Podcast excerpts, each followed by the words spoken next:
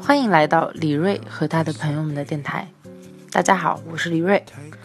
二零二零年二月三日，李瑞和他的朋友们电台成立，电台名暂定半山腰。你邀请李瑞生命中一起嬉皮笑脸、虚度光阴的好朋友们，有的是他的老朋友，有的是他的新朋友。但无论如何，坐在一起瞎扯白话、虚度光阴的宗旨一直都在。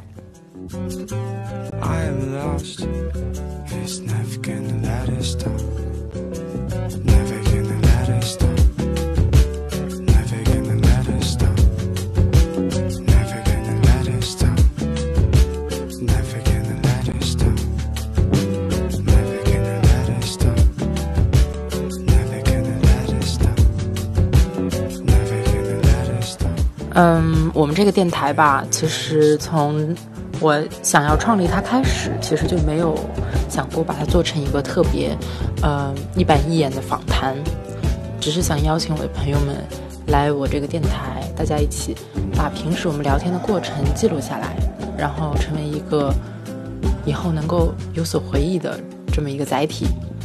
嗯，所以我第一位邀请的来半山腰的嘉宾。是我认识了十八年的好朋友袁露雪。二月四号的晚上，我们在空中，呃，连线，聊了大概两个小时半这样。以下是我们的开篇。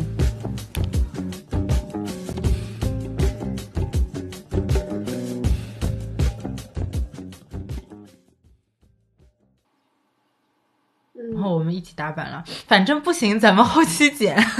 嗯，只要把那个打板声音对上，应该就就是齐了吧？对对对，那我们一起拍手，我我说三二一，然后拍，好吧？嗯嗯，好，三二一，我们两个有延迟啊？真的吗？对，但是但是嗯，但是嗯。哦，第一个是不是是不是你说三二一，然后你你那儿听到我这里延迟，然后我说三二一的时候，我听到的是你的延迟。对对对，那没关系，咱们到时候是对话两边对起来吧。应该就是虽然有延迟，但是咱们音轨稍微往后哪一条往后错一点，应该就全部都能对上。嗯嗯嗯。好，那就你看一下你那里是大概几点开始？现在我这边是一分三十七秒，我大概也是差不多。啊，OK，那我就到时候我就直接从一分三十多秒这样子开始找就行了，我记一下。好，那我们就因为因为应该正常正常来说，我应该有一个那个开场的，但是我觉得我当着你面那么说很尴尬，所以我们就直接就是到那种 你是提前录朋友那个阶段，我还没录，我打算等一下等一下自己录一下试试看。嗯嗯，但是我忽然发现，我看这个录音的这个。这个调调型，我说话声音也是忽大忽小的，反正就到时候我们控制一下。我我发现我笑的时候特别起伏特别大。哦，我也是，我也是，我也是。嗯，那就从从现在开始录了吧。完了，又我们刚才又浪费了一分钟。好，现在是两分三十，哈，两分三十开始了。嗯，大家好，这是我第一次录这个我的电台，然后很荣幸，今天第一个请到的朋友是我认识了时间最长的一位朋友，呃，那就先有请他来自我介绍一下吧，有请。哦，这个感觉好像要给别人听一样。然后其实最后只有我们两个在听。哎，我我我有跟我有几个朋友说，他们都很想听哎，因为可能之后都会请到他们，所以大家可能就是采访到的人都会对对对，想听一下第一个实验品是什么样。你就是第一个实验品。是的，是的。好，呃，快来自我介绍一下。啊，自我介绍，我我我最害怕的就是自我介绍，就是以前面试的时候都不知道要怎么介绍自己，然后就只知道说自己来自哪里。然后专业是什么？嗯，那要么这样，我先按照我的想法来介绍一下，然后你再，嗯，按照你的想法来介绍一下。嗯嗯，这样怎么样？呃，好。哎，稍等，现在正在听的各位，实在不好意思，昨天呢，就是在录这段电台的时候发生了突发的情况，真的是我和袁露雪首次录制的滑铁卢。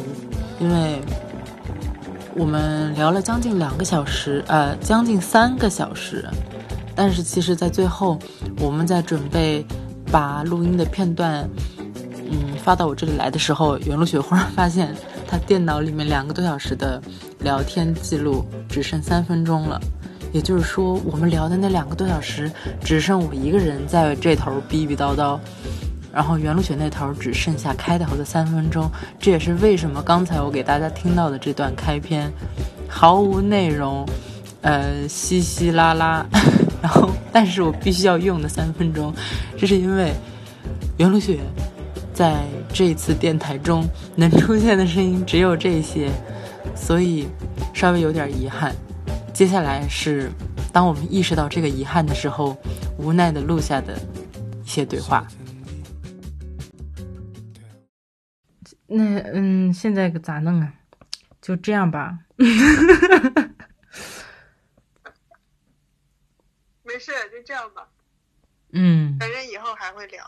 是的，还会聊。那就那怎么办？那我又重新来一次第一次了。这些很多第一次就没了。嗯，那我跟下一个朋友录的时候，他是第一次呢，还是第二次？这样的话，人家在想，这个第一次在哪儿啊？嗯，我想想。那你就把第一次神秘化。就从第二个朋友就说这是第二次，然后永远都没有那个第一次的。那，嗯嗯，我一定要发一条微博记录一下。啊，这个，哎，你能把我我发你那个开头和你发的那个你的自己的开头就剪个三分钟的那种，然后就发个微博。我，我现在懵逼了。嗯，我们才刚开始就遇到了滑铁卢，就是我我我这边有一个两个小时的，就自己在那里嗯嗯嗯啊哈哈哈，哦，那就啊，我觉得这个有一点遗憾，就是有一种《红楼梦》和《红楼梦》的感觉，就是得根据我的对话猜你说了什么。很多年以后，我在听这段对话，我就这是什么东西啊？为什么我在自言自语啊？嗯，那我这样吧，我们就相当于这一次就没没录，我们只是聊了个天而已。之后很久以后，就是等我邀请了几个朋友之后，我们就再录一次吧，然后装作就是第一次录那样来吧。嗯，好的好的。因为我也很希望我们之间真的有这个。记录虽然现在的记录是残缺的，只有我的声音。我们还刚好为了互相声音不影响，然后录的是只有自己的那种声音。哇，你那边只有三分钟，太可惜了。我们还录，至少还留了个打板呢。但是我们真的正式开始说话是从四分钟以后。嗯，对，前面废话讲了好多。唉。我们真的聊了超多废话，就是真的在聊话题的，真的很少，几乎没有。而且你知道吗？就是我还想要不要我们重新聊一次，但是我觉得就是很多东西没有办法重新聊，就是就是当下聊了才行。除非我们就是那个反应就没对，除非我们聊全完全新的话题。先看一下我房间吧。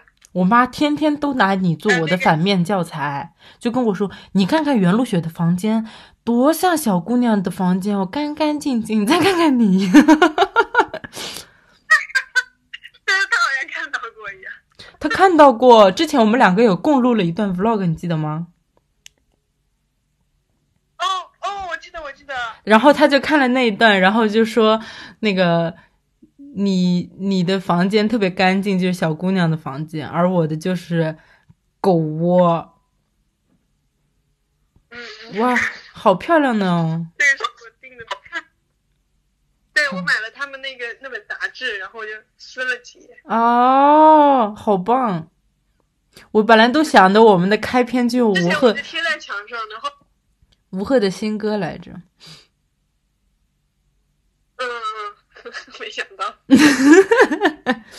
那就哎，其实就用那个开篇就打板开始就结束，这就是我们的 episode。我想起来，我我我们今天不是提到了那个高中毕业以后拍的视频吗？嗯。我我把它找出来发你。好，哎，我有一件跟你一模一样的卫衣，优衣库的。那个优衣，嗯嗯嗯，嗯，我们两个就是优衣库狂热爱好者。是的，是的。我跟我妈说，优衣库没我根本经营不下去。我也差不多，我真的是从头到脚都是优衣库，什么卫衣了、毛衣了，都是优衣库的。嗯，真的，优衣库没我们不行。对对对，我们是，我们是他的那个大客户。你想，你想，除了我们以外，还有还有多少因为我们而去买衣服的人？我们可是 KOL。对我们，我们是意见领袖，好吗？好了，好了，好了，好了。呃，其实我和袁露雪聊了非常非常多的内容，然后这些是我们仅存的一点儿聊天的记录，所以我都全部都剪进了我们的这个电台里头。然后我和他聊天的对话里面只有我的这一半，但是我后来反复听了一下，其实从我的对话里面也能听出来袁露雪对一些问题的观点和态度。然后我想的是，把我这一边聊到的一些内容，呃，选择一些呃放进这个第一期的电台里面，然后也算作为一种残缺的美，作为一种遗憾，呃，展现出来。然后从第二期开始。呃，就是一个希望不要再出意外，然后成为一个啊正常的呃可爱活泼，但是又非常温暖的这样的一个电台。那么接下来就是关于我们昨天聊天内容中我的这一部分的一些分享，开始吧。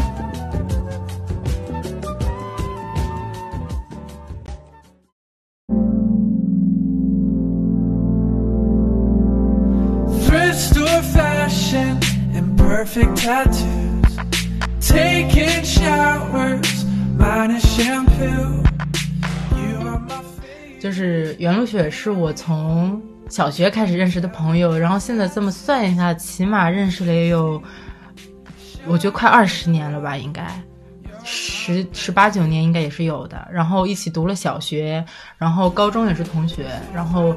大学包括现在你都工作了，我还在读书，然后我们一直联系也是很很长时间了已经，所以在我看来是一个嗯很重要的朋友。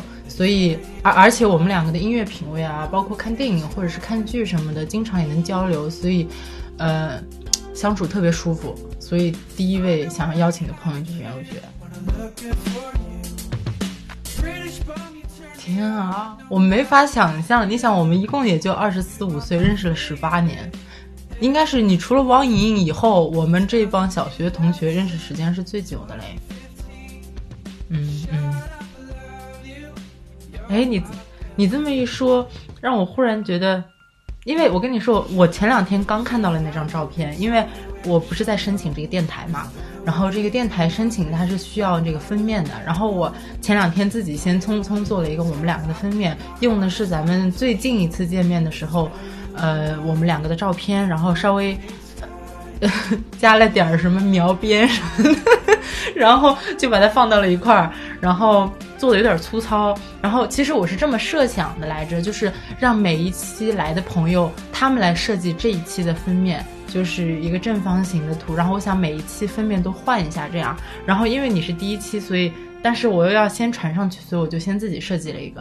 然后我当时在挑选我们照片的时候，我就看到那张小学的照片了。本来是真的想用那张，但是我一想，哇，你还没有邀请他，好像直接先用了他的照片不太好，所以我打算之后就是，呃，你们。分别每一期的让你们来做，然后我自己做一个总的，就是就是邀请多一个朋友，我就多往上面加一个人那样子。然后等到我们三个都都有参与了之后，我就把那张照片就是拉进来，直接做其中的就是我们三个人的那个照片。因为其实从小就开始有合照的人，其实真的不多。我们大部分都是现在有合照嘛。嗯嗯，经常跟我的朋友说。我说咱们，呃，这次出来玩之后，咱们拍一张合照，然后直接去就是打印照片的地方打一张我们的合照，这样很有纪念意义，对吧？但是不仅找不到打印照片的地方，然后我的朋友也没有一个人响应我，感觉就是我自己一天到晚就想这些很有形式感的东西，然后我朋友都觉得我很，就是很奇怪，所以到现在为止，就是我也没有很多新的照片打印出来。了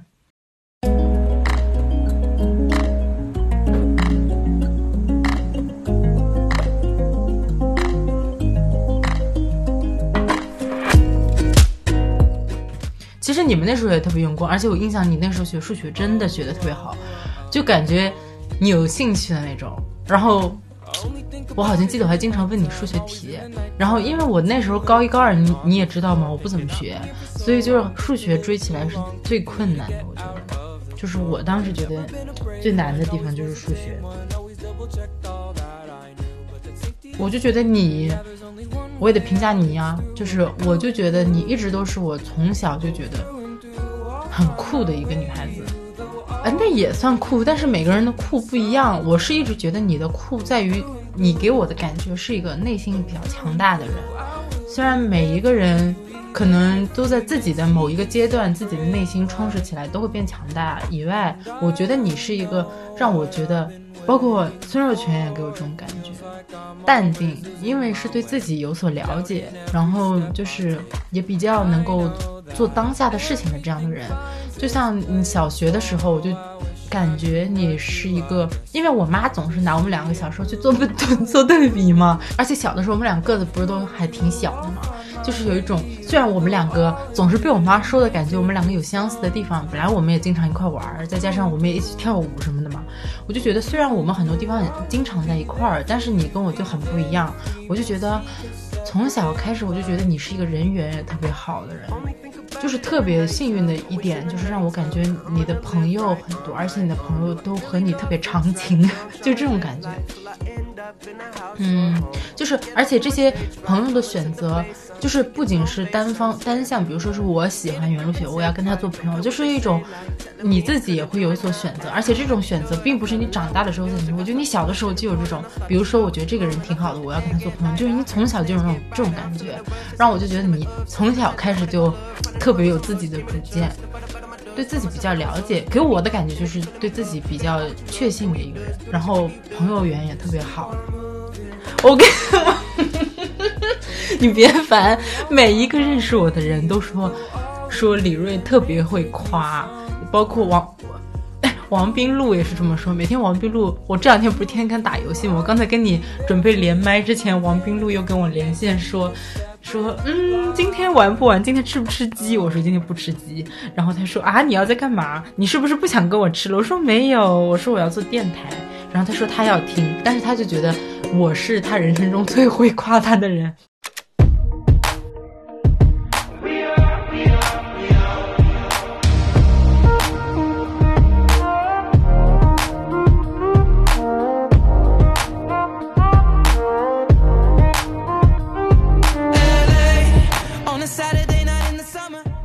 然后包括包括我杨然啊，包括就是你认识的这些人，每个人都说李锐特别会夸。其实我真的不是在夸，我觉得就是别人的优点，我只是说出来而已。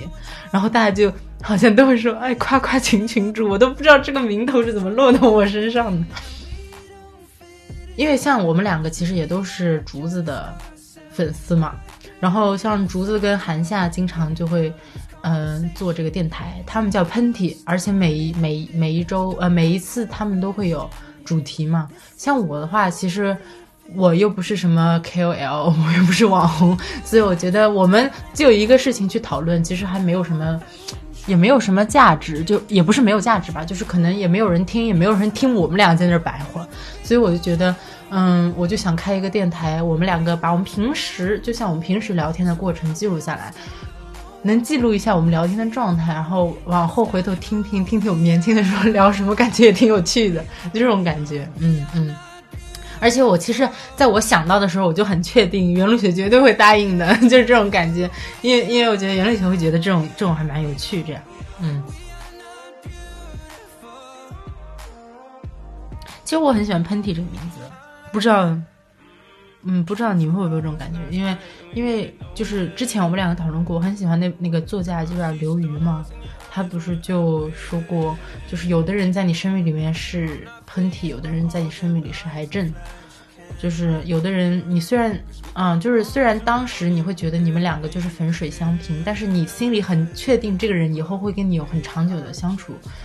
你们两个之间会彼此有很深的纠葛，那这样的人就是你生命中的癌症。那有的人虽然你们现在打得火热，但是你心里特别特别清楚，嗯，这个只是这段时间就是暂时的，可能之后就不会有相处。这样的人就是称为喷嚏。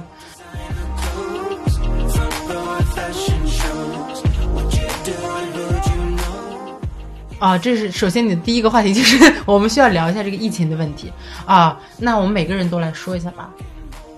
我就觉得医生在中国就是有人这么评价嘛，不是说不要不要去伤害那些最听话的人。我觉得这么描述医生其实是很贴切的。医生真的是最听话的。年轻的时候，就是还在读书的时候，学生时代，他们就是。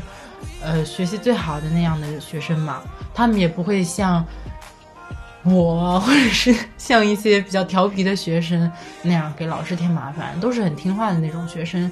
然后他们也要本硕连读，背好多东西。大家都知道，医学生都称自己不是医学狗嘛，肯定都是特别辛苦。好不容易读完书之后，又要从最开始那种医生这样一点一点点点成了主任啊，或者这样上去。然后国家有困难的时候，医生也都是冲在最前面。所以这么描述他们，我觉得中国的医生真的是，我相信全世界的医生应该都是嗯救死扶伤的英雄。但是尤其中国的医生，在这种大灾大难的时候，我觉得真的挺伟大的。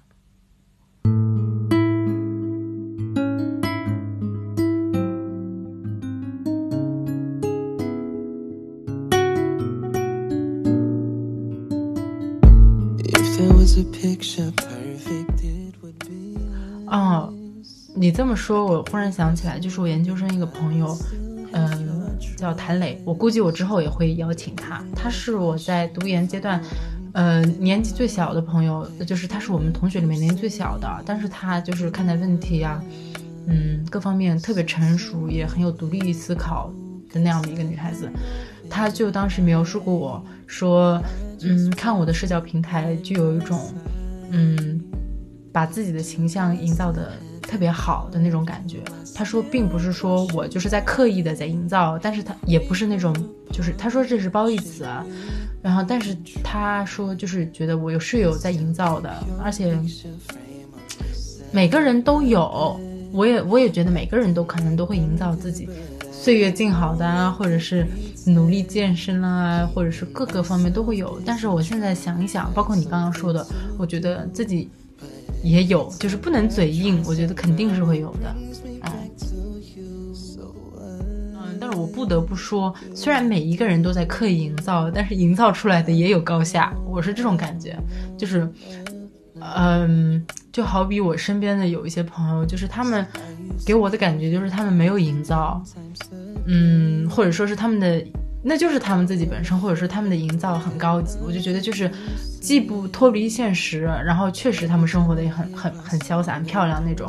我觉得这种我蛮喜欢。有的就是真的就是在营造，就比如说自己没有自己晒，然后或者是刻意的想要展示那个，我就觉得稍微有那么一点点儿，嗯，长大了以后来看有一点点儿，嗯。有个词儿叫什么来着？我忽然间有点不体面。对对对，我觉得有点不体面。就是虽然他想营造自己体面的一面，但是其实让别人看起来觉得其实有那么一点点不体面。嗯，其实像很多聊天的这些内容，咱们平时其实都会聊到。我觉得就是可能没有一个有仪式感的事情把它记录下来，或者怎么样。这回因为疫情的原因，阻碍了我们友情的联络。然后我想着，呃，咱们这回反正见不到的朋友，咱们都通过这种聊天，但是同时录下来的方式，还蛮有仪仪式感的。等到之后，看看能不能咱们见面的时候录一次可视的。咱们平时也经常看综艺嘛，就有的综艺我就觉得，而包括电影也是，咱们经常其实很喜欢看那种流水账啊，但是其实还蛮有，就是聊天的内容还挺有趣的那种，就并不是那种很好莱坞啊，或者是很很很奇幻那种。对对对，比如说像你之前给我推荐的那个《濑户内涵》，然后，嗯嗯嗯，啊，真的，对，就是因为你总是给我推推荐很多很棒的这些电影，而且还挺你的这种风格，我就我就我大概就是这个学期没没多久，我现在刚好在电影桌面上，我看看，应该就是才看没多久，就是《濑户内海》，然后看完了之后，我就觉得两个男生。每天就坐在台阶上面聊，对对对，但是就是很有趣，我几乎没有快进过。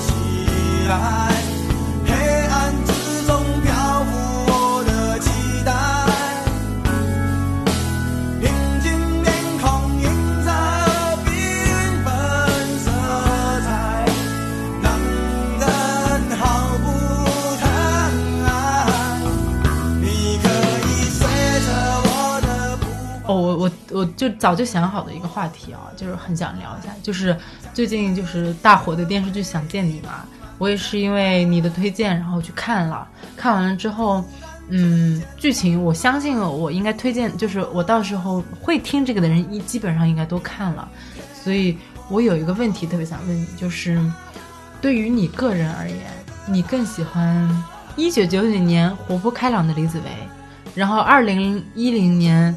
温暖体贴的王全胜版本，呃，王全胜肉体李子维灵魂的李子维，还是说三十七岁的老李子维？这三个人让你选，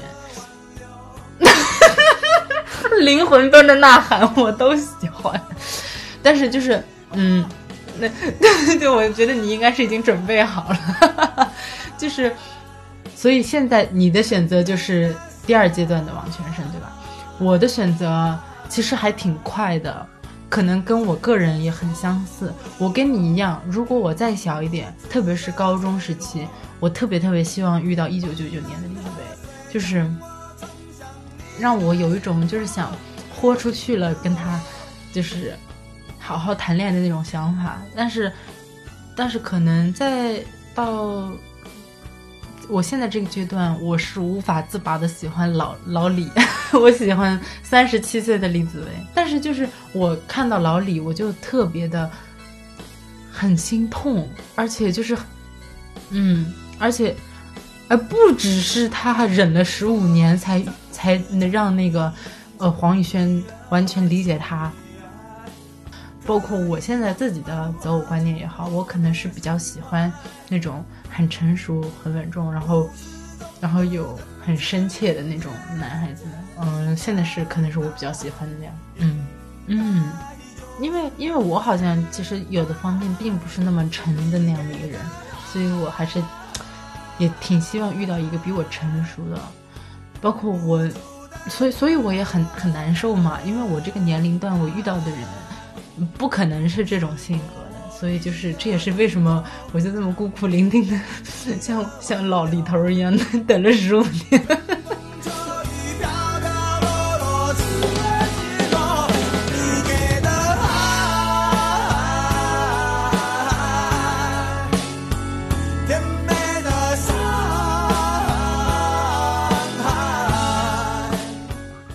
对对，我们以前好像一聊也能聊个两个多小时，两三个小时，嗯。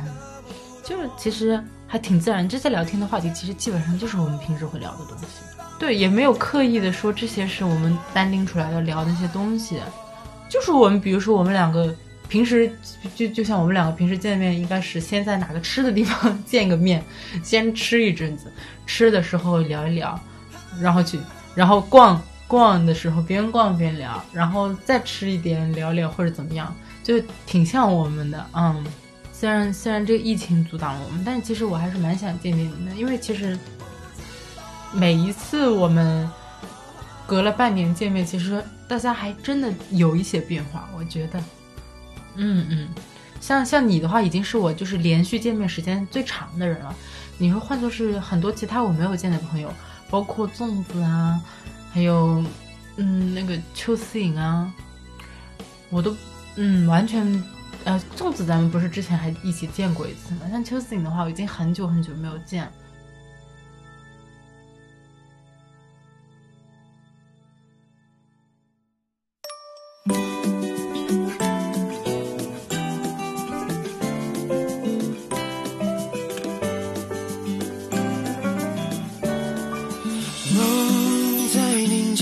春风吹拂你的笑容，停留很久，像回忆的魔咒。因为其实我本质是一个，你要是来跟我聊天，我会跟你巴拉巴拉聊半天，但是我很少就是主动去联系别人的这样的人。就是这么想来，咱们之间虽然可能慢慢到后面，就是我也会找你，你也会找我，但是可能一开始。肯定是你有跟我聊什么，然后我记得很清楚，有一次我大学还是大二的时候，咱们聊了很多东西，包括聊的我们一些小学同学，我们还互相发了一些微信，他们的微信号分享来分享去。对对对，就是那一次，我们应该是语音聊了有两三个小时，我记得很清楚，那个时候我还在大学嘛，我躺在床上跟你聊的，然后后来好像慢慢的咱们自然而然的就经常聊很多东西。那你比我好在这一点，因为我其实就是一个，我每一个朋友就说我一放假就成了那种就是联系不到的人，就像我现在这个研究生同学，就是有一个叫高舒淇的，我之后也会邀请他，就是跟他聊天，他就是就是评论我是渣女，就是那种在一起的时候跟他玩的可开心了，然后一不见就一声不吭的那种人，就是好像你这么说，我觉得是我自己一直也就是。没有特别主动的去维系感情，要么就是别人来维系，要么就是我自己内心也相信我们关系很好，不太需要那种维系那样。其实现在可能还想想应该向你学习吧。我去了，我们班只有我一个人，对我很可怜，就是我就一整天都混在十二班的。人里面，他们班来了很多人，他们班来了十几个，所以我那天从那天早上开始，我就跟着他们班的人一起，中饭跟着他们班人一起吃，下午跟着他们班的人一起玩，一起唱歌，晚上一起吃的饭，然后大晚上的一起玩了狼人杀，真的是，呃，不是剧本杀还是狼人杀啊，反正就是我，我像他们班的人一样混了一天。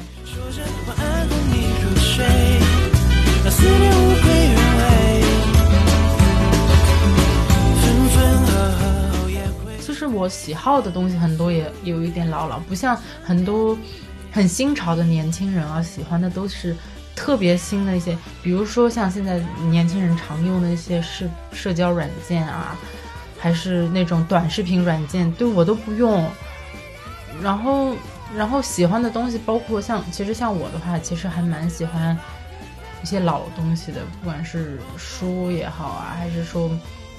一些老歌，我们也都是喜欢听老歌，不喜欢听那些新的那些电子音乐什么，我们其实都不是很喜欢。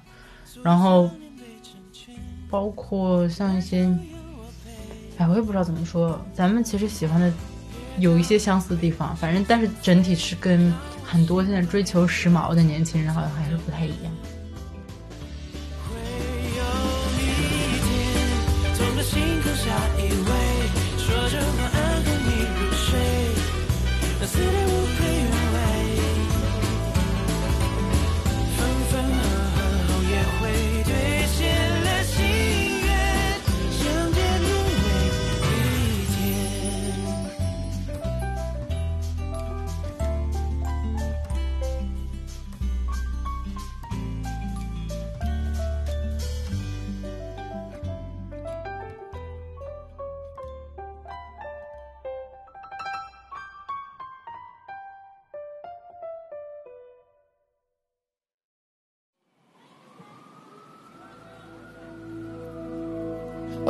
Watch those eyes light up with a smile, river in the not good times.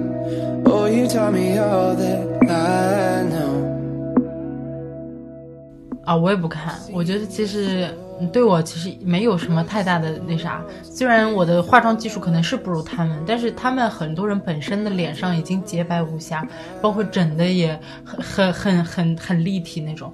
啊，我其实也很对我其实是很欣赏，呃，你呀，我呀，我好不要脸啊，就是那种其实就是普通人，就是没有那么天生丽质的那种。但是每个人都有自己很独特，每个人有自己特点，所以我我就经常夸你，我我说哇，有几张自拍超好看，然后你总说我夸你，对，但是其实我是，啊，是的，你是，对你经常跟我说哇，说哇，你这张照片好美啊，然后每次还要跟我说，对，然后每次还要跟说这段视频里面的你好好看什么什么的。我我当时也很害羞，但是其实我是觉得我们都是真诚的在夸，并不是那种很不走心。对对，我也是。如果就是他明明很丑，然后我还要就是那种夸。如果是那种面对面的情况，我必须说，我还是会猥亵说出来，但是我不会主动的在社交平台下面还留一句“你好美哦”，我绝对不会。嗯，对。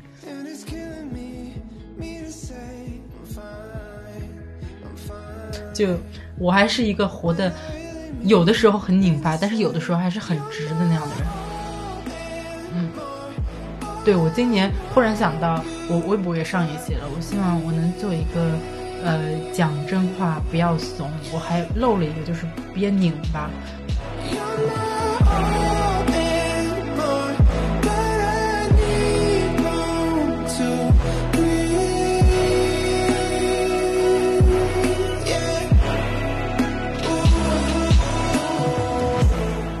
就是我很多了解的现在年轻人，包括你啊，还有窝哥，你们不是都会看那个基金嘛？我就觉得，对我就觉得很很好。像我这种还没有理财观念的人，就嗯，挺羡慕你们的。就等我有钱了，我也会一定一定要好好理财。我觉得理财还是很重要的。我觉得年轻的话，虽然我们现在本金不是特别多，但是我觉得从有这种想法，并且就是比如说你。呃，隔一段时间定时存进去，并且有理财的观念，我觉得这样就很很好。而且其实其实是为你未来等你有钱了以后，你其实对这些东西就更了解的时候，可能那个真正需要就是真的需要理财的那笔资金，你就能更好的去把握它。嗯，那希望咱们以后，对以后咱们能赚大钱。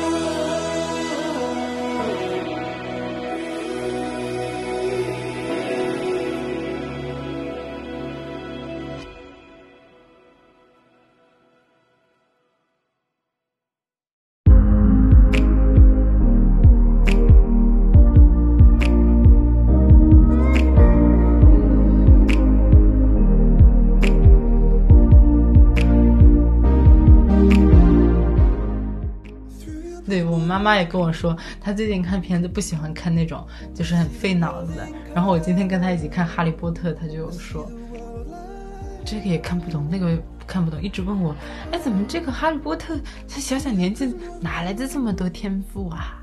然后对，就我妈妈问题也很多，就就可能很多人他就是不喜欢看那种就可怕的或者怎么样，挺挺正常，嗯。就我觉得还挺好的，就说明你一直提问题的这个习惯从小一直保持到大，这是好事情。所以我觉得能问为什么是才是才是对的。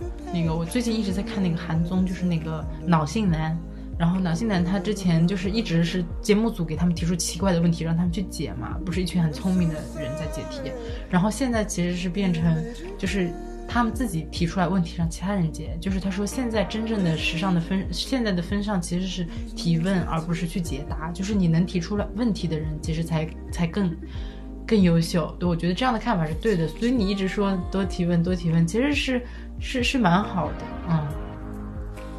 然后其实总有那些特别厉害的学生能提出那种老师都不一定能回答上来的问题，其实就是因为人家是真的有在思考，所以才有会不不会的地方想要问。像我们这种就就听呗，那谁知道有什么问题，对吧？所以其实我觉得，因为解答的方式很多，就像你之前微博也发过，不是说，嗯，有，呃，就是就是那个。我我的我的是说来话长，里面就说嘛，其实很多问题，你要是总是走捷径去搜网百度啊或者怎么样，其实就是你丧失了很多乐趣。你自己去探索解题的方式有千千万万嘛，你在解题的过程中提出问题，其实就相当于其实你对这个问题有所了解并有所输出。我觉得提问是好现象。嗯，早看完了，可好看了呢，我给打了五星呢。嗯。prism of love, prism of love. It's bittersweet cause you give me all I wanted, oh. Through your prism of love,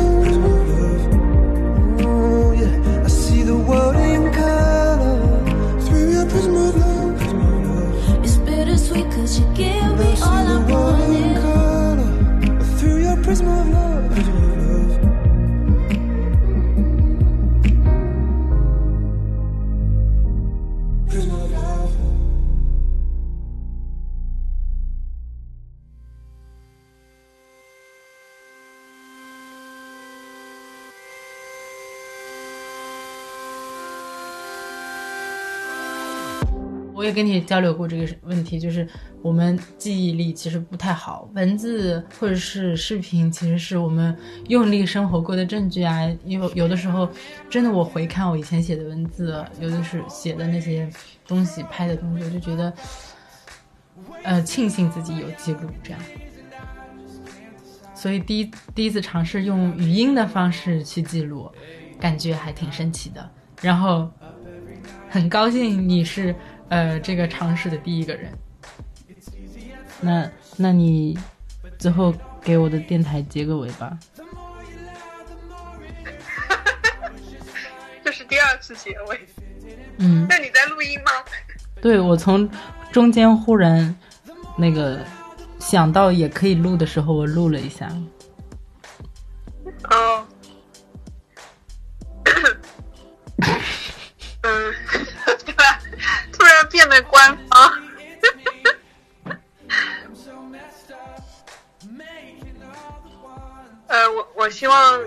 电台就是用一种我们平时没有接触过的方式，能把我们一些在这个年纪的所思所想记录下来，以后回看的话，应该会很有意义吧。就算我们就是像刚刚看的那些照片一样，其实我完全不记得什么时候拍了，拍了这些照片，但是最后回想起来还是能记起很多事情，我觉得特别有意义。如果很多年以后，我应该会忘记我们这段录音，只剩个半半一半，嗯，对，嗯，那嗯，就祝福我的电台，呃，能够有更多有趣的。女性，甚至是有有趣的男孩子来我的电台聊天。嗯，因为二十四岁所思所想还是很珍贵的。那我们下一次录的时候，你也长，嗯，你也长长点经验，长点脑子。你也用两个录吧，用长点心吧，海天。意料之外的第一期，状况百出的第一期。我们最后。呃，这段时间的最后一期见，嗯，那我们就继续记录生活吧，嗯，好，OK，谢谢你的光临。